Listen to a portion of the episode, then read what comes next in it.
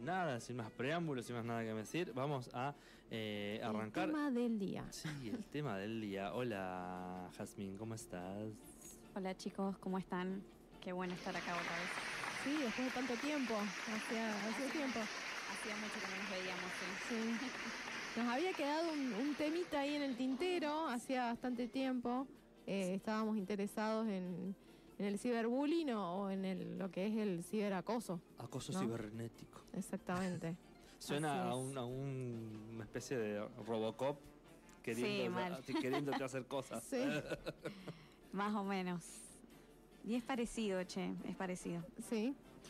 Eh, sí, pero antes de, de aclarar por ahí, ustedes me preguntaban cómo lo podemos encontrar en español y demás. Claro.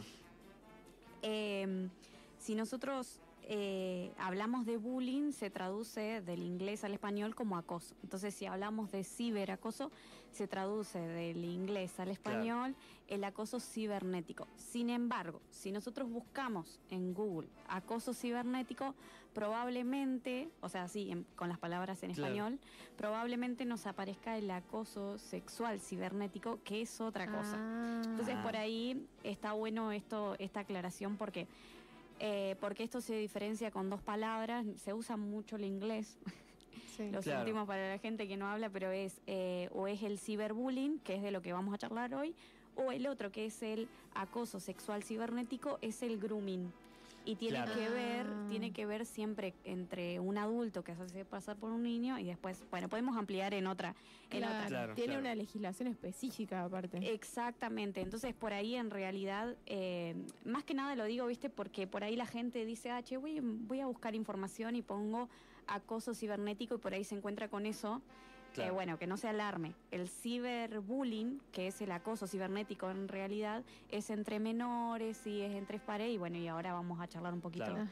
A qué se refiere, pero no hay nada sexual explícito en eso o no debería haberlo. Claro. Si no, ya pasa a otro, A ya es otra cuestión. Claro, porque, porque Ah. la palabra bully en inglés es como el... Acoso, sí, Sí, pero es como, como el, el- el- el chico malo que está molestándote todo el tiempo. eh, cuando se refieren a, a Sí, una sí, persona es eso. Cuando se refieren al- a la acción, sí, es lo, es lo que decís vos. Es alguien que te está todo el tiempo jodiendo constantemente. Bueno, ya hemos visto casos eh, jodidos, ¿no? Eh, este, Totalmente. Carmen de Patagones y ese tipo de cosas. Eh, Sí, ni hablar. Bueno, una de las preguntas que salían eh, relacionado era cuándo es eh, simplemente una broma y Mm. cuándo pasa a ser, bueno, bullying o ciberbullying, digamos. Bueno, el bullying, como decía recién Manu, bien, ah, es esto de una persona o varias personas eh, intimidando, acosando, humillando, discriminando reiteradas veces a otra o otros, ¿no? Esto es. Entonces, la palabra clave ahí para darnos cuenta cuándo es bullying y cuándo no es bullying, ya después nos metemos en las bromas, eh, es ver esto. Eh, no podemos decir, qué sé yo, mi hijo se peleó en la escuela y está sufriendo bullying. No, en realidad se peleó como se pelea cualquier otro. Bullying es cuando sufre en reitera- reiteradas veces Claro. lo mismo por parte de las mismas de las mismas personas. Sí Claro. hay hay personas involucradas que siempre se ven los mismos o, o- o un vínculo ahí entre esta esta persona el victimario y la víctima en este caso, ¿no? Entonces, Sie- ¿Siempre es una cuestión como discriminatoria o, o hay otros tipos? No sé si, qué sé yo, discriminatoria abarca mucho y es una buena palabra para usar, pero siempre hay una cuestión de humillación. Claro. Entonces ahí entra que, que puede entrar lo discriminatorio porque entra humillo al otro porque es diferente a mí, porque se viste diferente a mí, porque eh, viene de otro país, porque eh, es más grandote que yo o tiene diferente peso que el mío. Bueno, todas estas cuestiones estéticas o físicas. Eh, quizás porque hay algo diferente en él que, qué sé yo, no sé, Sí. es en, en la escuela el único con pecas, ponele, de, Claro. de todos los que somos el único, y bueno, y lo agarraron para la Sí, joda sí, al pobre. No, no- no es, no es canon, no es un, Exactamente. es canon, entonces. Totalmente. Entonces ahí es cuando hablamos de, de- de humillación, mm, perdón, de discriminación como vos, como vos mencionabas. pero es en realidad el- el- los por qué, digamos, eh, son tan amplios como personas en el mundo que, que hacen Claro. esto. Sí, o sí, sea, sí, sí. nunca, quizás nunca vas a saber por qué en realidad comenzó, pero sí hay un factor clave que es esto de eh, yo creo, yo me creo superior al otro o este grupito eh, se cree mejor que los demás porque por eso está humillando a- a- al otro, ¿no? Al que tiene enfrente. Y con respecto a las bromas, eh, está bueno, está buena la pregunta porque eh, me gusta que en la escuela o por ahí donde yo he, he podido trabajar, yo digo, broma es cuando nos reímos todos. Claro.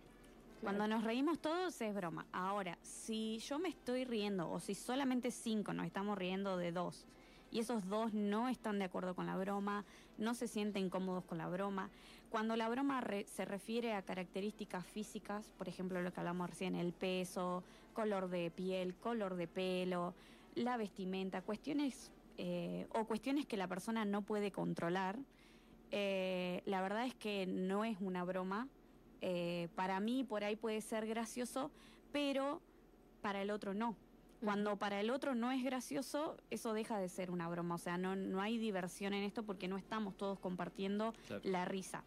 Entonces, esto es algo en realidad que el niño o adolescente no lo sabe, no se da cuenta. Es algo que se le tiene que enseñar. Bueno, broma es cuando todos nos reímos y no cuando vos te reís solo del otro, ¿no? Claro. Claro, claro. Eh, porque También, si no hay, puede también pasar. hay, hay casos que se como que termina simulando la risa solamente para poder entrar en el grupo. También, sobre todo en la edad de la adolescencia, en donde uno pasa mucho esto, de que donde uno está buscando pertenecer, está buscando su identidad, quién soy, cómo quiero ser, eh, qué quiero ser, todas estas preguntas que seguramente ya han escuchado, normalmente pasa esto. Por eso, en realidad, el, bullying, ciberbullying y todos estos problemas de discriminación, etcétera, en realidad no es algo que tenemos que los adultos a- responsabilizar a los chicos. En realidad nosotros nos tenemos que dar cuenta, nosotros tenemos que enseñar y nosotros tenemos que actuar. O sea, no podemos esperar que un niño eh, adolescente se dé cuenta de que por ahí eh, está lastimando a otro. Eh, con respecto al ciberbullying es esto, la humillación reiterada, pero que ahora toma forma a través de la red, o sea, a través de las redes sociales, a través del internet y todas las formas que hoy tenemos de, Claro. de pa- pantalla y, y lo que fuera, ¿no? Entonces, eh, es lo mismo que el bullying, nada más que pasó ahora a otra dimensión, Claro, sí, la que sí. usamos comúnmente. Te, te persigue hasta tu casa ahora. Claro. Así es. Y la verdad que es muy, es muy frecuente, más de lo que, o sea, la pandemia hizo que fuera mucho más frecuente porque eh, los seres humanos perdimos algunas habilidades sociales, sobre todo los que venían aprendiendo, digamos, nosotros por ahí, nosotros ya nos criamos, dije, tuvimos dos años encerrados, no es que, pero los que estaban entrando a la vida por ahí eh, escolar, de vincularse, etcétera, o sea, estamos hablando de niños, adolescentes, eh, ellos como que fue un, una, una nueva forma de vivir Claro. y que en muchas ocasiones se ha quedado así. O sea, hoy podemos ver muchos adolescentes, muchos jóvenes que a pesar de que todo abrió, ellos siguen encerrados en sus habitaciones y en sus casas y su forma de relacionarse sí o sí es la pantalla. Claro, do- do- dos años en 30 o en 50 no es nada. Dos años en 6 o en 10 es un montón. Exactamente, sí, porque en ese, para nosotros, digamos, eh, ya, te- ya conocíamos, como dije, una vida antes de la pantalla, antes del encierro, antes de tener que, de hecho, nosotros tuvimos que aprender por ahí, ¿no? A usar un montón de cosas que ellos agarraron mucho más rápido, pero porque su, el tiempo de edad que tenían, la plasticidad de su cerebro, cómo aprendían y todo, era, es mucho más nueva que la nuestra, ¿no? Entonces ellos hicieron una vida a partir de eso. Eh, y hoy su forma de comunicarse es, es la pantalla o a través de la pantalla. Eso ha generado que se pierdan habilidades sociales, como dije recién, y que eh, sea mucho más fácil ver hoy adolescentes, niños, inclu- incluso niños pequeños, este, haciendo bullying o riéndose del bullying que le hacen a otro por las redes, ¿no? Estos videos que nos Claro. aparecen, humillando a alguien. em, que vemos que, no sé, que, que exponen o que publican una foto de otro, ¿no es cierto? Encima da la sensación de que es todo ficción, ¿no? Digo, te aparece un video y eso en realidad no, Sí, como no si es fuera real. Es como tienes una distancia, estás tan que incluso te permite decir cualquier cosa y no, Bueno, no te sientas esa es tan una habilidad. Claro. La, la habilidad primordial que, o sea, que yo considero, mm, a- habiendo hecho un análisis no para charlar de este tema, eh, que perdimos y que nos hace comportarnos de esta manera es la empatía. Claro. O sea, cómo nosotros podemos ver a alguien en el internet de carne y huesos como nosotros, sufriendo por otro, por mano de otro, por lo que fuere, y no, y que no nos pase nada por dentro. Cuando antes, o sea, y esto digo a los que nos salimos del, en- del encierro, nos puede pasar. Ustedes se van a dar cuenta, la empatía es una emoción, ¿sí? Que se transforma también en pensamiento y lo que nos hace ser eh, críticos con lo que está sucediendo, con el ambiente en el que estamos, con cómo nos sentimos nosotros, con cómo se siente el otro. Y por eso la empatía es esta capacidad de poder ponernos en los zapatos o en el lugar del otro, ¿no? Eh, ¿Por qué la hemos perdido? Bueno, porque la pantalla nos distancia un montón. Claro. Entonces parece lo que vos decís, parece ficción, parece que fuera mentira, parece que es una película más que miro y perdimos totalmente la sensibilidad. Eh, cuando antes nosotros nos reuníamos, ponele, y alguien hacía, o hasta el día de hoy, ¿no? Por ahí se van a dar cuenta que les pasa, que alguien hace un chiste incómodo para con otra persona, y si la persona se siente incómoda, vos te sentís incómodo. Claro. sí. O sea, esto es algo normal. ¿Por qué? Porque empatizás, porque vos decís, o cuando entras a un lugar y que, no sé, que alguien estuvo discutiendo con alguien ahí y vos decís, "Ah, hay tensión en el aire y bueno, decimos las vibras, qué sé yo, estas cosas. Sí. Pero en realidad es nuestra empatía, es nuestro sistema. Eh, pasaba un poco con las clases virtuales, por ejemplo. claro. No es lo mismo una clase virtual que una, una clase presencial. No, por Eh, supuesto. El intercambio, la- la- el nivel de confianza que se genera y bueno, también tal vez sí. Totalmente, la empatía, pantalla nos distancia un montón. O sea, es, es paradójico porque nos ayuda a llegar a tantos lugares que, o sea, podemos llegar, eh, podemos enterarnos de cosas que están pasando en este mismo momento al otro lado del mundo y estar presentes, ¿no? A través de la pantalla, porque vos te conectás a un Zoom y podés tener un- una reunión en, qué sé yo, en, por allá, por Oceanía o por, por todos lados, Claro, porque claro. en realidad es así. Pero en realidad estamos súper lejos y hace que en la parte, mm, nuestra parte humana por ahí nos cueste muchísimo más empatizar y es lo que se ha perdido o lo que no han logrado ejercitar los jóvenes y adolescentes en medio de pandemia. Porque en realidad también tenemos que aprender, no es que ahora de repente, bueno, está todo perdido porque tuvimos la pandemia y, y todo así. Sí, y que, que igual más allá de la pandemia, creo que es algo que, que hubiera pasado igual un poco más tarde quizás, Sí. por el, por el nivel de, de- de consumismo que hay con el- todos esos aparatos, ¿no? Totalmente, sí, sí, sí. O sea, es algo que inevitablemente iba a llegar. La pandemia hizo por ahí que se mm, adelantara, como decís. Eh, pero bueno, yo lo que, ah, por ahí lo que venía o lo que más me, me gusta siempre, siempre voy a, a la esperanza o que no todo está perdido porque es así realmente, es que las habilidades sociales nosotros las podemos ejercitar. Entonces, mientras nosotros podamos ejercitar las habilidades sociales y aprenderlas, no, no va a pasar nada, digamos. Claro. Ahora hay que generar cierto nivel de conciencia en esto, hay que en casa ponerse a aprender sobre esto, ¿no? Es algo que se encargan, no sé, los maestros en la escuela y listo, chao. O, o las personas, eh, digamos, que se especializaron en este tema y nada por el estilo. Es algo que realmente afecta muchísimo y de hecho lo, lo vamos a ver en las redes sociales que, que niños, que adolescentes se han quitado la vida por haber pasado por estas situaciones, ¿no? Claro. De bullying en la escuela. Y hoy lo vemos eh, a través de las redes, a través de las pantallas. Es como Claro. decías, llegó a mi casa. O sea, antes, antes Claro. pasaba solamente allá, ahora lo vivo constantemente, el que lo está viviendo. Y la verdad es que no, eh, no es para nada sano. O Sí. sea, no, no te, por ahí antes decía, yo me acuerdo que decían, no, no, pero te hace, esto te hace ser fuerte o te prepara para la vida, ¿viste? Este, este tipo de cuestiones en realidad, este, este, mm, esto que está en el imaginario colectivo, por ahí, en las personas más grandes, Sí, qué sé hay- yo. Hay que sufrir.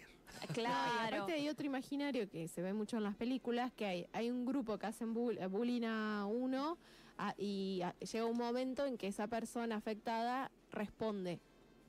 Eh, logra responder de determinada manera Claro. que hace que cese la acción. Listo. Fue respetado. Como quedó como el héroe. Claro, y en el ciberbullying, ¿qué haces? No hay forma. Bueno, Está en fuera realidad, y también en el bullying, eh, esto va a depender mucho de la persona, de la ayuda que tenga la persona y de si pudo hablar del tema.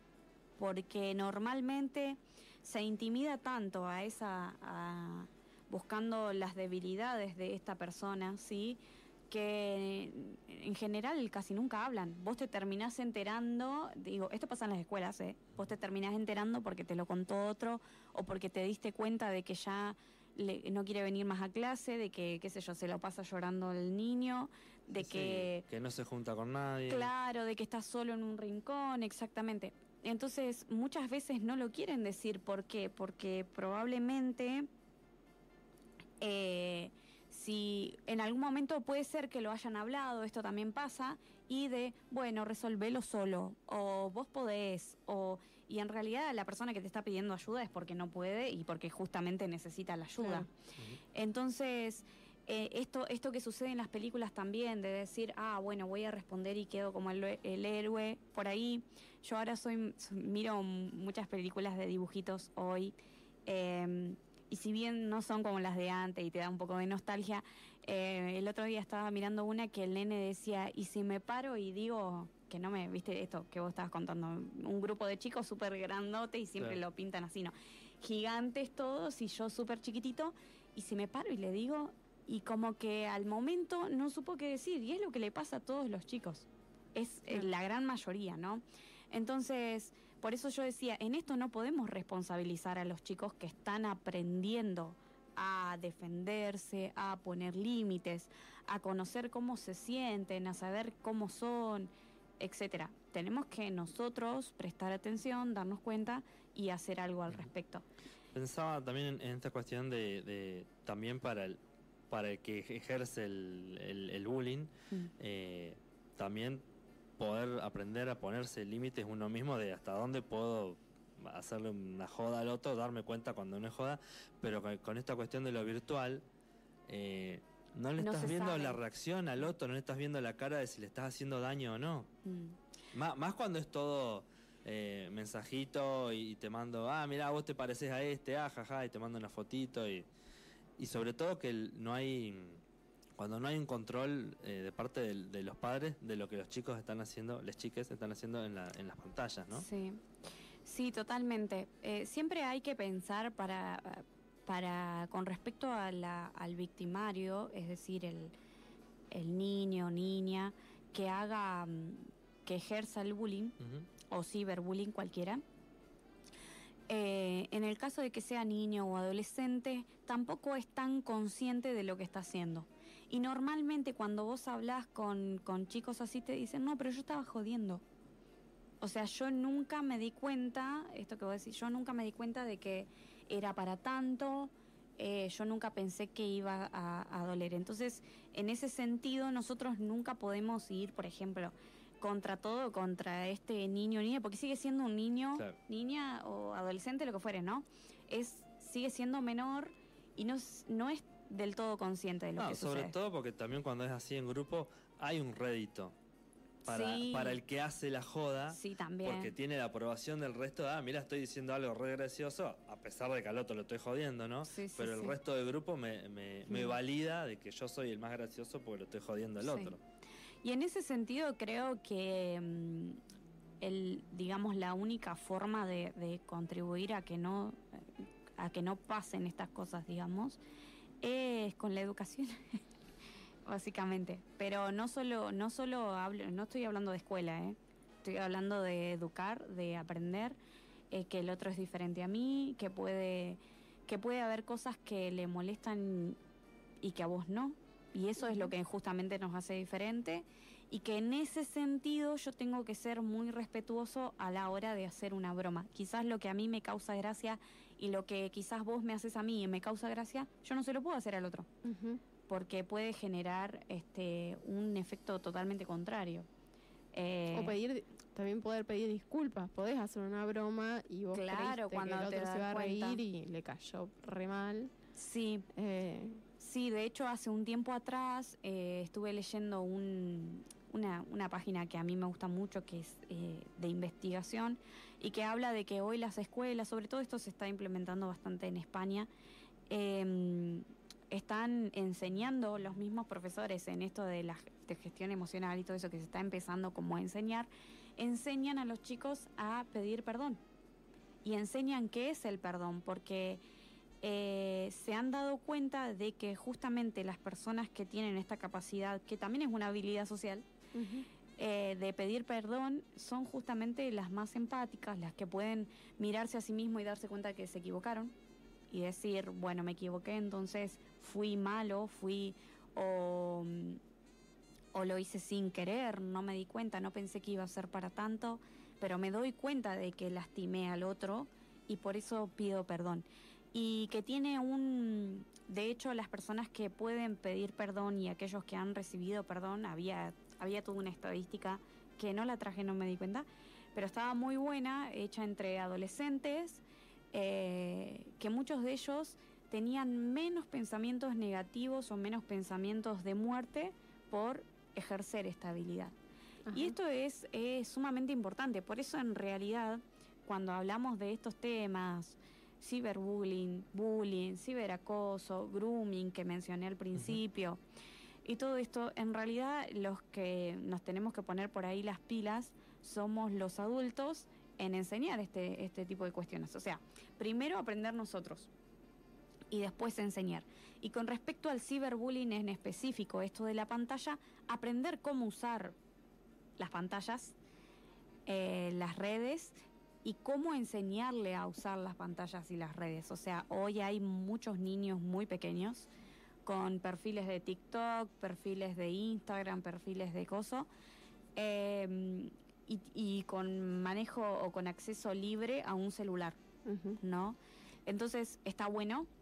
O por ahí cada papá decide darle a su hijo para una, para una seguridad, para que, para que puedas eh, estar en contacto, lo que fuera. Pero tenemos que nosotros saber que hay un montón de eh, formas de mantener la su- seguridad de mi hijo.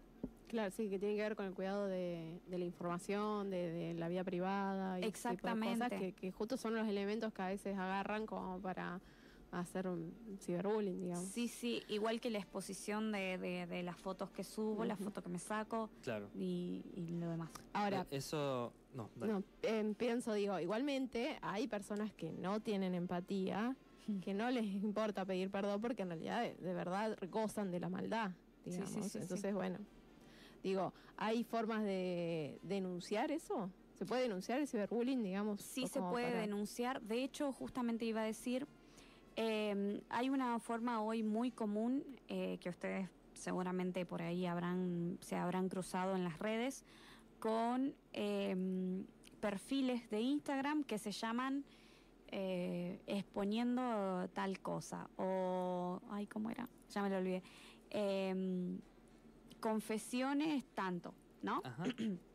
es más, a algunos chicos, eh, esto es un grupito de chicos que se junta y dice vamos a armar un perfil y ponemos confesiones y colegio tanto. Y vos entras a ese perfil y te encontrás con fotos, conversaciones privadas, lógicamente, eh, mensajes, eh, de todo. De, de todo de personas que asisten a ese colegio o que están relacionadas con ese colegio, ¿no? Algo Entonces- que te dijeron en secreto y alguien lo. lo... Y alguien lo Mira, divulgó. justo te quería preguntar eso, Sí. sí. No sabía que había grupos encima. grupos de WhatsApp y en este caso, o sea, y llegó a tanto que se hacían perfiles y perfiles públicos, digamos. Claro. Nosotros eh, sí se puede eh, denunciar y inmediatamente se puede reportar. De hecho, cuando lo enseñamos en la escuela, nosotros le dijimos a los chicos, ustedes pueden tener una causa por esto. O sea, las personas que están detrás de esto, eh, esto se puede denunciar porque vos estás invadiendo la privacidad del otro, Claro. estás eh, usando un nombre de otro sin permiso, fotos de otro sin permiso. Todo esto te denuncian y hay un, una- un problema legal acá. O sea, y nosotros, cuando vemos este tipo de cuestiones, enseguida también eh, tener la responsabilidad de reportar esas páginas, eh, de denunciarlas, ¿sí?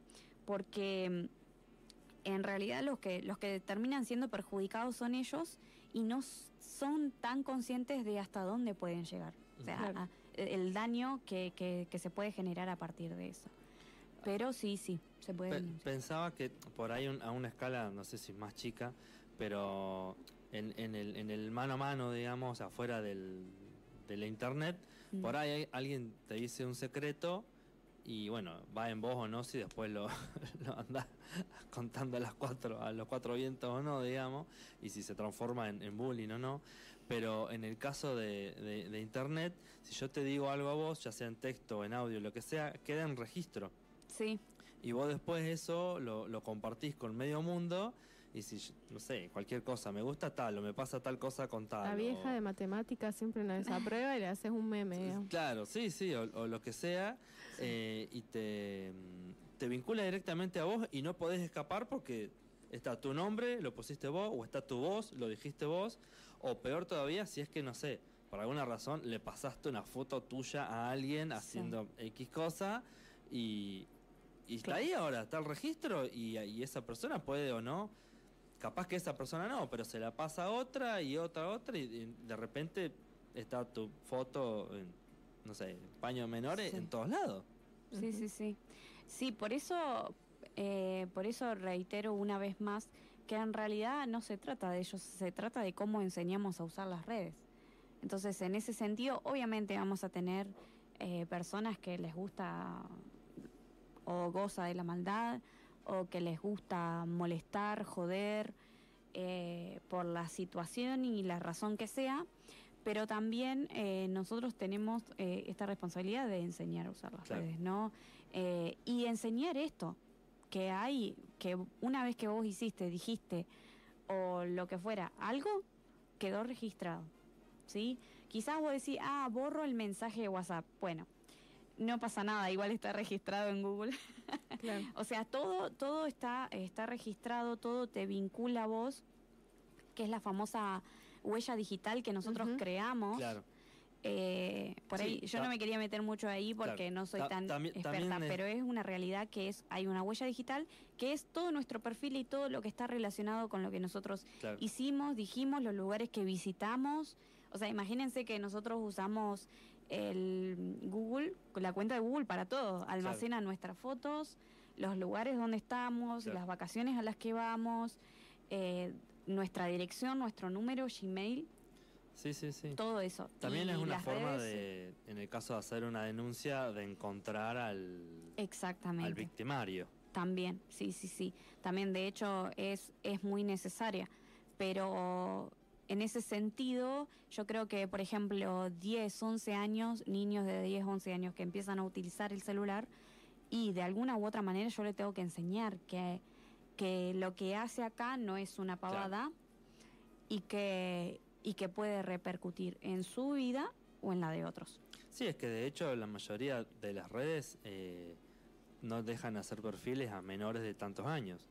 Exact- no- exactamente. Y acá en Argentina, nada, pasás por alto eso y le haces una cuenta a, a cualquiera de cualquier edad.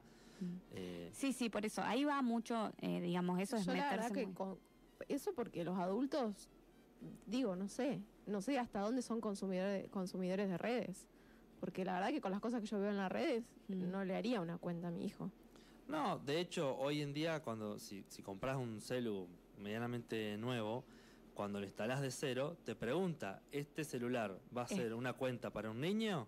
Mm. Sí, Ajá. no. ¿Le querés instalar los controles parentales? Sí, no. O sea, si vos te saltaste todo eso, Claro, es sí, porque sí, sí. hiciste. Después también ahí te preguntan, no sé, qué cosas le va a dejar ver, qué cosas le- qué programas le va a dejar usar, cuánto tiempo se lo vas a dejar usar, Sí, sí. eh, si le va a dejar usar, no sé, juego de terror, juego de tiro, de lo que sea.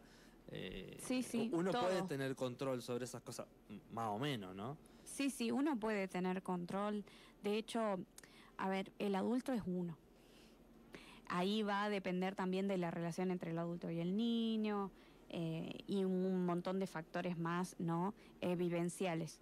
Pero uno es el que justamente está ahí para cuidar, entonces es el responsable de. Yo no puedo decir, ah, mi hijo se convirtió después de repente en alguien que hace bullying a través de las redes y no hacerme cargo de que en algún punto yo no le enseñé cómo usarlo, yo no me di cuenta de que estaba haciendo estas cosas, no fui consciente.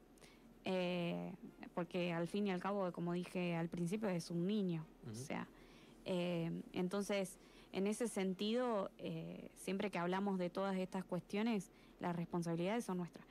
Eh, hay una responsabilidad que es social y colectiva, que es informar, para mí, por eso está muy bueno que hagamos esto. Eh, que todo aquel que sepa del tema o que pueda charlar o que se haya especializado, lo que fuera, que, que lo hable, que, que, no sé, que se, se ponga en las pilas en, en enseñar, ¿no? Que digo, bueno, yo me quedo con todo lo que aprendí yo y lo uso para mí, ¿no? Eh, pero también hay una responsabilidad que justamente es, es parental o, o- familiar y que es la de instruir y enseñar a- a- al niño a usar las redes como corresponde. Y, y hoy en día, como decía Manu, tenemos un montón de, de facilidades, cosas que nos ayudan por ahí a los adultos a tener este tipo de control, Claro. lo que él decía. Eso se llama ciberseguridad. Eh, es justamente, son políticas de seguridad para cuidar al menor de edad. Entonces vos ahí pones todos datos que igual quedan reg- registrados y eso creo que también a la hora de, de la persona adulta hacerlo lo tiene que saber también. O sea, no es que de repente vos pusiste esto y nunca más. No, no, no, queda registrado justamente el nombre, la edad del niño. Eh, vinculado tu correo con el correo que le vas a hacer en el caso de que, de que tenga que hacerse. Y, y todo lo demás, como, como vos decías. Yo me enteré hace poco, miren, yo no sé si esto igual tiene mucho, que vos podés controlar, de, o sea, desde tu celular, controlar cuando tenés un tipo de, de este control así, no sé si es Parental. solamente parental o Sí. si hay otro, no estoy muy segura, pero que vos podés apagar, o sea, yo desde mi celu, si tengo un control, puedo apagar el tuyo. No sabía. Sí, O controlar las horas sí, las horas y sí. se apaga el celular eh, y también los las digamos la web que va a visitar a dónde puede entrar Sí, tienen es- contraseñas. Eso también se podía hacer desde antes, eh, configurando el router de tu casa. Claro. Y vos le podías decir que a la, a la IP que maneja el celu de tu hijo, bueno, se puede conectar desde tal hora hasta tal hora Mm, y pueden y a este sitio, este, este, este no, o a este, este, este sí. Sí. Eso se podía hacer desde antes con el router sí, nada más. sí. Ahora lo podés hacer eh, mucho más cómodo, digamos, con- porque ya ahí tenías que saber entrar al router, era un quilombo. Pero ahora con el, con el celu es mucho más fácil con el control parental. Sí sí sí pero bueno ahora incluso eh, podés hacer esto de, de apagarlo Igual, perdón, pero sí, la sí, verdad te, que. te dije que no lo puedes usar más, punto. a ver, de última, lo que uno puede hacer como adulto es. Después te lo tira, te lo revolea por la cabeza. Claro. No, digo, pero co- como adulto, a lo sumo uno puede ir y recurrir a la persona que sabe. Porque disculpe, Sí. yo no tengo la más pálida de- idea de lo que me están hablando. Agarra un O tutorial de YouTube y listo. sí O sea. Está bien, pero a ver, demanda un tiempo de aprendizaje, una cuestión, o sea, no, hay un momento que el cerebro hace, no quiero aprender más sobre estas cosas. Eh, hay una resistencia, y lo digo, bueno, mi mamá era súper, eh, no quería saber nada con aprender a, a usar el Word, por ejemplo. Hasta que aprendió, a la larga aprendió, pero tuvo una resistencia tremenda. sí, Bueno, eso le pasa a todos los adultos con todas las cosas nuevas. Totalmente Entonces, bueno, a lo sumo, bueno, recurrir a la persona que sabe. Claro. Sí, obviamente. Cada uno se va a dar cuenta en, en la situación que se encuentre, pero eh, no dejar de, de recordar esto. Yo soy responsable. acá. Claro, después lo otro también están los valores, digamos. O sea, si, Mm. si vos le enseñás al pibe a, a- a Sí, jo- sí, a sí. joder a costa del otro, bueno, Claro. fí- fíjate vos lo que haces en casa, ¿no? Claro. Sí, sí. Y sí, eso, eso es fundamental, porque en realidad la gran mayoría de estas bromas, de hecho, la, los chicos, cuando vos hablas con chicos, ¿no? Si te toca estar y demás, y vos decís, pero esto en mi casa es normal. O sea, a mí me agarran para la joda, ¿no? ¿Viste? Claro. Entonces yo voy a la escuela, agarro otro para la joda y así. Y de hecho, por ejemplo, en las redes sociales hace un tiempo anduvo circulando un video que uno dice que chistoso, pero que, que en algunos niños no causó el mismo efecto. Entonces vos veías eh, estos papás que les tiraban con queso a los hijos, ¿Qué? qué? que les tiraban, ¿no los vieron? No. No me di cuenta de traerlo, si no se los mostraba. Eh, que tiraban así una feta de queso en la cara y había chicos que se mataban de la risa como que, no entendían qué estaba pasando porque aparte eran bebés, estamos hablando de niños, Ah. niños, eh, bebés. Pero había otros que empezaban a llorar y todo alrededor, o sea, papá, mamá, qué sé yo, el hermano más grande, la abuela, qué sé yo, nos reíamos de que alguien adulto le tiró. Y uno dice, qué pavada, ¿no? No es para tanto, esto, lo otro. Pero en realidad son esas pequeñas conductas las que hacen que eh, el niño se sienta humillado, Claro. justamente. Y donde estamos todos eh, que tenemos poder sobre vos, porque es la realidad y esto ocurre en el bullying, el victimario tiene poder sobre la víctima en lo emocional, en, cómo lo percibe, en incluso a veces poder físico de, que son más grandes, grandotes en fuerza, ¿no? Eh, y eh, le estamos enseñando a, justamente niños pequeños que eh, pueden ser humillados, ¿no? Y que si alguien tiene más poder que yo, me puede hacer tal cosa. Yo soy media, a veces me dicen, para un poco con el análisis, ¿viste? No, no. Pero en realidad, yo cuando, eh, cuando lo vi dije, eh, no podemos nosotros, y es más, y ver que adultos que veían los videos y que se mataban de la risa y que se multiplicaba. O sea, que se hizo un challenge de esto. Claro. ¿no? A ver, bueno, yo lo voy a hacer con mi hijo, bueno, yo lo voy a hacer con mi hijo, y ahí es cuando vos veías las diferentes reacciones de todos, y tenías niños que sí, que se iban a reír porque quizás no, no lo no lo sentían de, de la misma manera, ¿no? Y así puedes encontrarte chicos que, que quizás frente a una broma se ríen y se ríen real, o sea, de que el- le- les da igual, digamos, y chicos que no, chicos que les duele y es totalmente válido porque eso es lo que nos hace justamente diferentes, ¿no? Ahí estaba buscando eh, para el tema del grooming, si querés eh, denunciar o recibir algún tipo de asesoramiento, es la línea 137. Ajá, Así mirá. es. Sí, no sabía que tenía en línea. Bueno, ahí está el, dato. Che, eh, estamos entonces con eh, Jazmín Sheger. Ella es eh, técnica operadora en psicología social y hoy estamos hablando del eh, ciberbullying o en una especie de traducción muy argenta, el Ciberacoso. acoso cibernético. Sí. Eh, pero no lo busquen así porque van a encontrar grooming. Claro. Eh, ¿Nos querés pasar tus redes? Sí. Eh, ay, chicas, no me la acuerdo. Muy. Sí, arroba muy punto emocional me parece que es, ¿no? Eh, Creo que lleva el punto ahí. Pero bueno, me- seguramente la encuentren, está mis fotos, así que... eh, arroba muy punto emocional. Ahí está. Ahí Buenísimo. estamos. Cualquier cosita, Bueno, muy interesante. Muchas gracias. Ahí está. gracias a ustedes.